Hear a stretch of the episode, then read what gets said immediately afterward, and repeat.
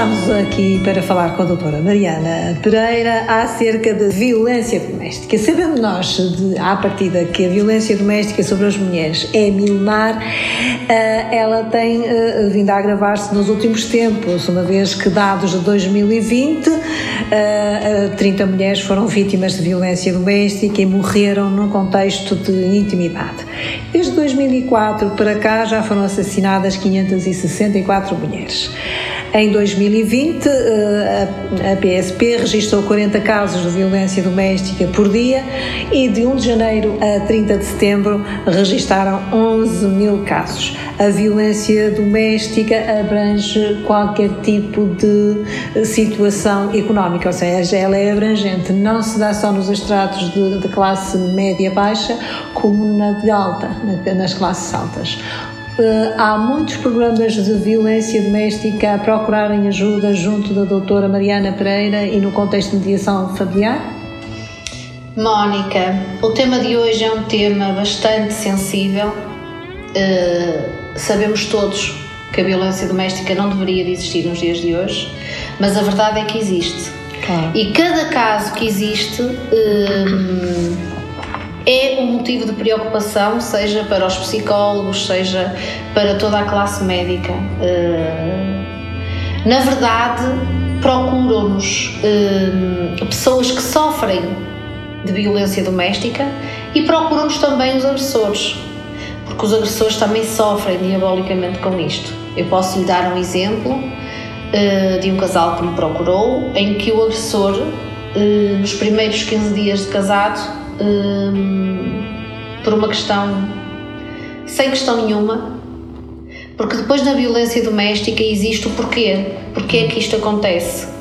E nenhum motivo é justificável para acontecer a violência doméstica. Este é o ponto de partida. No entanto, este casal que estou a falar, um, o marido uh, viu, acompanhou violência doméstica nos pais a vida toda e é uma coisa pela qual ele nunca imaginou passar. Perdeu completamente o controle e passou para uma violência física grave. No entanto, esta pessoa não quer ter comportamentos violentos e, e é das coisas que mais repugna. Portanto, é importante percebermos que a violência doméstica falou nas mulheres e muito bem, Mónica, mas a violência doméstica não existe só perante as mulheres, também existem homens que sofrem de violência doméstica. Por norma, os homens têm hum, muito mais dificuldade em assumir, em verbalizar, em fazer uma queixa pública. Uh, os homens, pela questão cultural e por uma questão uh, desde sempre, não é? Desde os primórdios. Um, o homem é que é o motor, é que é o fio condutor, é que é uh, uma parte até muito vincada na relação. Partindo do ponto de partida das igualdades uhum. e que num casamento, num relacionamento, as igualdades são iguais, nem mais nem menos, isto nem se coloca. Mas isto interiormente ainda existe. Existem muitas mulheres, Mónica, que procuram ajuda, existem muitas mulheres, Mónica, que fazem queixa a primeira, a segunda, a terceira vez, vezes sem conta, e ao final de algum tempo retiram as queixas. Existe muita mentira à volta da violência doméstica. Existem muitas vítimas à volta da violência doméstica. Existem queixas que não são verdadeiras e a mediação familiar trabalha isto de uma forma muito presente e como é que a doutora Mariana Pereira descobre uh, se aquela pessoa vítima de violência doméstica é de facto uma vítima de violência doméstica ou está uh, a fingir ser? Para nós não é muito difícil, Mónica, perceber isto em contexto terapêutico. Portanto, existe um conjunto de técnicas e de passos e de procedimentos clínicos que uh, têm que ser colocados em, em prática, portanto, não é difícil de nós percebermos. É muito sofredor para alguém que sofre de uma falsa violência doméstica. Eh, como deve de imaginar, eh, ser inocente de um processo em tribunal é algo que nos eh, faz questionar, que nos questiona todos os dias. O que é que levou aquela falsa vítima a prestar queixa, depoimento, a querer levar para a frente uma situação que nunca existiu. E isto também é um problema na violência doméstica. Existem pessoas, Mónica, que provocam situações até ao limite. Mas isso trata-se já de uma perturbação psíquica. Sem dúvida. Sem dúvida. Mas, uh, tirando uh, estas, situações, estas situações, a violência doméstica caso... verídica, não é? Sim. A que ocorre, Uh, existem muitos tipos de violência doméstica, Mónica. Existe a violência doméstica física, a verbal, a emocional, a económica. Nesta altura de pandemia, os casais, tendo a obrigatoriedade de estar 24 sobre 24 horas, perceberam muitas vezes que nem parece que estão no mesmo casamento. é verdade. Porque ocorreram situações de violência doméstica que nunca tinham ocorrido antes. Portanto, o facto do casal sair de manhã, cada um ir para o seu trabalho, de terem hábitos e rotinas diárias em que só se encontram, por exemplo, ao final do dia, eh, nesta fase de pandemia foi completamente caótico lidar e ajustarmos-nos eh, sem violência doméstica, quanto mais com violência doméstica. Então a doutora está-me a dizer que os números aumentaram. Sem dúvida. Os casos aumentaram muito. E ainda não sabemos, Mónica, em concreto, porque não há estudos ainda, hum, da gravidade do aumento da violência doméstica em alturas de pandemia. Isto a nível nacional e internacional. Mas no nosso país, que foi os dados que a Mónica hum, nos facultou e muitíssimo bem, obrigada Mónica por isso, é que de facto hum, a violência doméstica sempre ocorreu.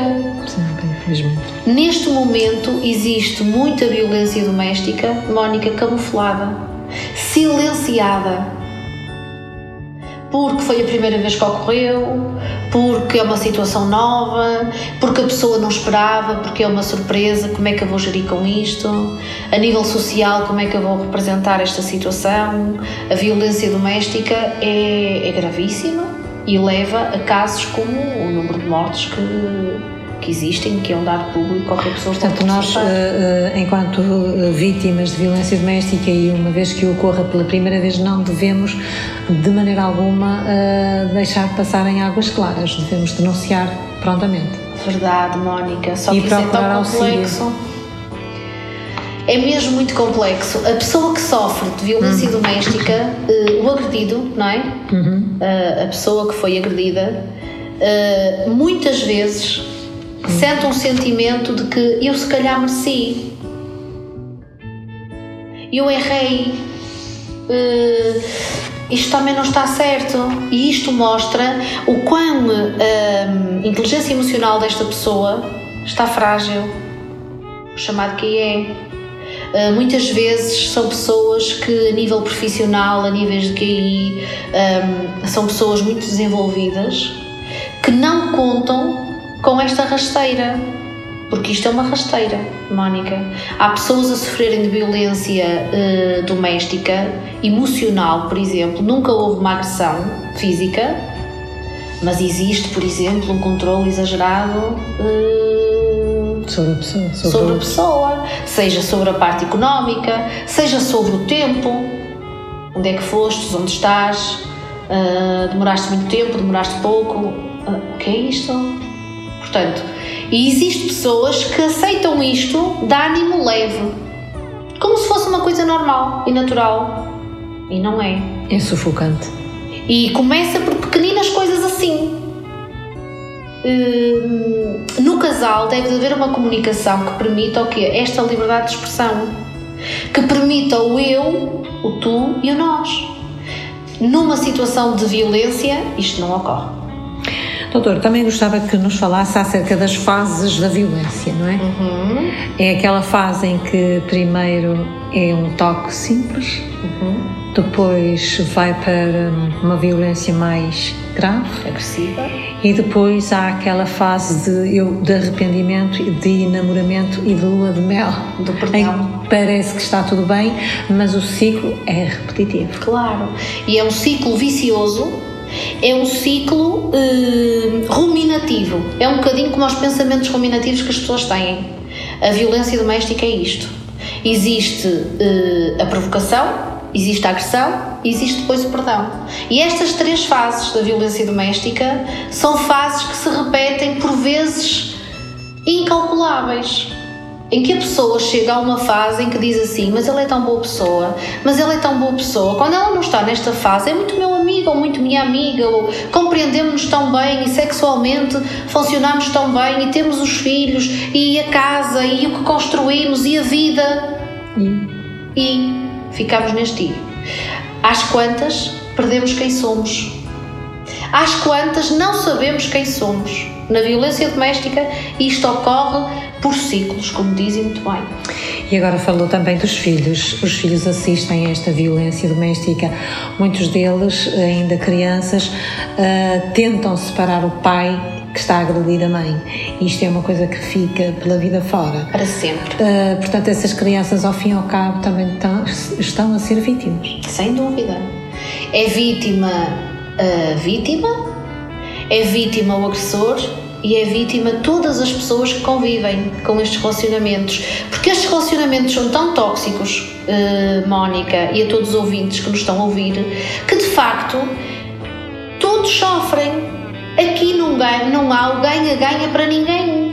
Ninguém ganha com estas situações. Muitas vezes a separação é uma solução que nem é sequer posta como hipótese.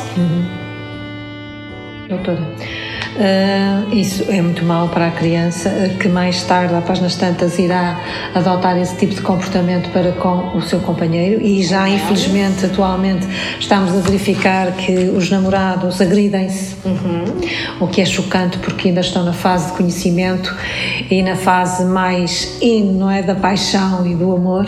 E não, se- não entendo porque é que esse tipo de violência ocorre entre os jovens. A violência nos namoros é muito comum, existem vários estudos, hum, conheço vários, eu tenho uma professora que, que trabalha muito bem nisto, que é a professora Sónia Caridade. De facto, eh, a violência no namoro é algo assustador, porque as pessoas acham que vão mudar a outra. Quando na verdade ninguém se muda, nós moldamos-nos. No casamento existe a cedência, o ajuste, eh, o ajuste necessário para quê? Para um bom funcionamento. Quando a violência começa no namoro, e a violência no namoro começa muitas vezes, Mónica, pelo controle dos telemóveis, pelo hum, controle das horas, pelo controle da roupa que se veste, pelo controle do corte de cabelo, pela maquiagem, pelas conversas, pelo tipo de amigos que se pode ter ou não, até passarmos para violências físicas gravíssimas. Ah, infelizmente, as crianças tama- também são vítimas de, de violência física, são muitas vezes molestadas pelos próprios pais. E eu, se para uma mulher que é violentada fisicamente, até sexualmente, isso é difícil, eu imagino o grau de dificuldade e o grau de sofrimento dessa criança. E como é que a doutora Mariana Pereira confrontada com uma criança que sofreu isso, como é que a doutora vai granjear confiança para que aquela criança que se sente fechada no seu mundo de sofrimento se possa abrir e possa ser ajudada? Mónica, são situações muito graves, muito difíceis, mas a minha experiência mostra-nos que estas crianças muitas vezes vêem no terapeuta, no pediatra, no médico de família, um eh, porto seguro. E não é assim tão difícil conseguirmos a confiança e conseguirmos conquistar, no fundo, eh, a abertura desta criança. São crianças muito sofridas, são crianças que têm perspectivas muito diferentes da vida, são crianças que sofrem rupturas de vinculação gravíssimas. Uh, temos um longo trabalho para fazer. Já que me falou em rupturas, eh, eu imagino o que sofrerá uma criança que de repente, por exemplo, é abandonada pela sua mãe Sem dúvida. e fica entregue só ao pai. E hum, Ou eu- nem ao pai, ou nem ao ou pai. alguém que nem sabe Ah, quem é, porque não há Como ninguém. é que essa criança poderá, poderá ser ajudada, doutor? Esta criança, uh, criança, adolescente, seja na fase que seja, E Mónica, depois, doutora, perdoe-me, como é que essa criança em adulto vai poder amar alguém? Vai poder confiar em alguém se, Sofreu imagina, se a mãe que essa criança amava tanto, de repente desapareceu da sua vida sem, sem um porquê. Sem dúvida. Como é que esse adulto Essa questão, irá- Mónica, é irá- muito, muito pertinente. É uma questão que daria aqui eh, tema para muita conversa. No entanto, vou resumir. Todas estas crianças precisam de acompanhamento psicológico. Todas estas crianças precisam de ser ouvidas, precisam de ter alguém que as compreenda que as oriente. Não significa que por ter um abandono na infância, seja pela mãe, pelo pai, não importa, que sejam crianças que não vão ter uma conduta ou uma felicidade na vida adulta. mas, conheço- mas há um certo comprometimento. Claro que há. Tem que se trabalhar o abandono e tem que se trabalhar toda a parte psicológica para que se libertem deste tormento e deste vazio, porque é Ah. um vazio que fica. Há a possibilidade de um adulto que na infância foi abandonado, por exemplo, pelo pai ou pela mãe, Uhum. mas sobretudo pela mãe, que venha a ter dificuldades em amar, Uhum. ter dificuldades em ah, acreditar e confiar numa mulher, por exemplo, se o menino foi abandonado Uhum. pela mãe, e, e acreditar que, que alguém o ama e hum, ficar no medo constante de ser rejeitado. Isso é, é Claro que possível? sim, claro, Mónica. Todas as crianças, todos os adultos que não fizerem um trabalho hum, interno com um profissional credível para o fazer, eh, está certamente hum, a pôr em causa toda a conduta. É muito comum que quem foi abandonado tenha dificuldade em confiar.